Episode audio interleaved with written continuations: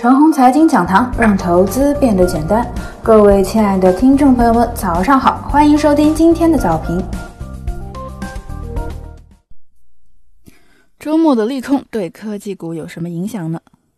这盘面呢存在这样的走势模型：一批股票 A 从底部持续涨起，等到半途呢，另外一批股票 B。跟进，不日之后呢，就会迎来 A 群体的剧烈调整，主要都是因为资金的抽离效应。此刻 B 呀不怎么调整，而 A 调整的厉害，甚至某日出现断头阴线。A 出现了断头阴线之后，看接下来 A 能不能继续涨呢？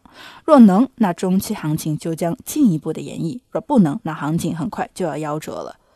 今年一月四日起来的行情啊，蓝筹股作为 A 呢，从底部一路盘起；个股作为 B，在二月初跟进。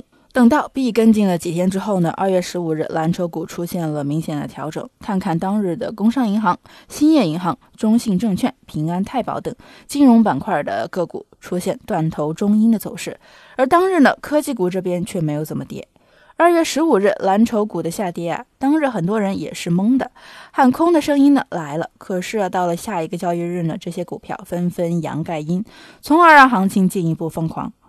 这一波行情呢，就相当于把 A、B 的主角颠倒了一下。科技股啊，作为 A，从十一月末开始一路攀升；券商代表的金融股呢，作为 B，在十二月十三日跟进。等到券商股跟进了几日之后啊，就在十二月二十日，科技股呢普遍出现了断头阴的走势。同样的，蓝筹股上此刻却并没有怎么跌。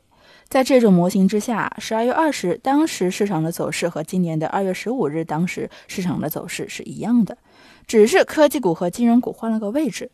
就在这个一跌之后啊，神奇的一幕出现了，周末出现了几个利空：一。京沪高铁发行二九归九二点零三大基金即将减持三家芯片企业各百分之一，合计总额十六亿多元。京沪高铁发行啊，个人感觉已经不是什么利空了，这个利空和当时的邮储银行呢是一体的。至于九归九食品安全事件二点零啊，个人估计呢掀不起大浪，很难席卷白酒板块，因为这毕竟是二点零。问题的关键呢是市场怎么整理这大基金减持的三家芯片股，对整个科技股群体到底有什么样的影响？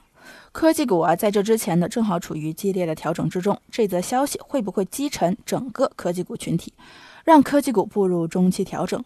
如果是这样的话，那就相当于今年二月十五日的金融类权重当日被击沉了，之后也就没有继续疯狂。科技股会不会也被这一则消息击沉，从而把科技股调整状态演变为中期调整状态呢？我感觉啊不会，大基金二期呢已经成立了，规模比一期还大，而且马上步入投资期。那么此刻一期减持，这威力到底有多大呢？如果没有二期的影子，一期减持利空的威力呢可能会更加显著一些。这盘子怎么回事呢？我暂时说到这里。参照今年一月四日之后的运行情况啊，本轮行情相当于运行到了当时的二月十五日，只是两波行情中蓝筹和科技的位置颠倒了。二月十五日金融股大跌之后，主要看权重股的涨势能不能继续，权重股继续则行情继续。本次呢是看十二月二十日科技股大跌之后，科技股的行情能不能继续，科技股继续则行情继续，反之行情夭折。我个人呢是坚定的多头，自然是认为能够持续。如果客观的看呢，其实你只要看看接下来周一和周二科技的表现，这两天就能决定死活。我估计一眼就能明了。以上就是我们今天的全部内容，祝大家股票涨停。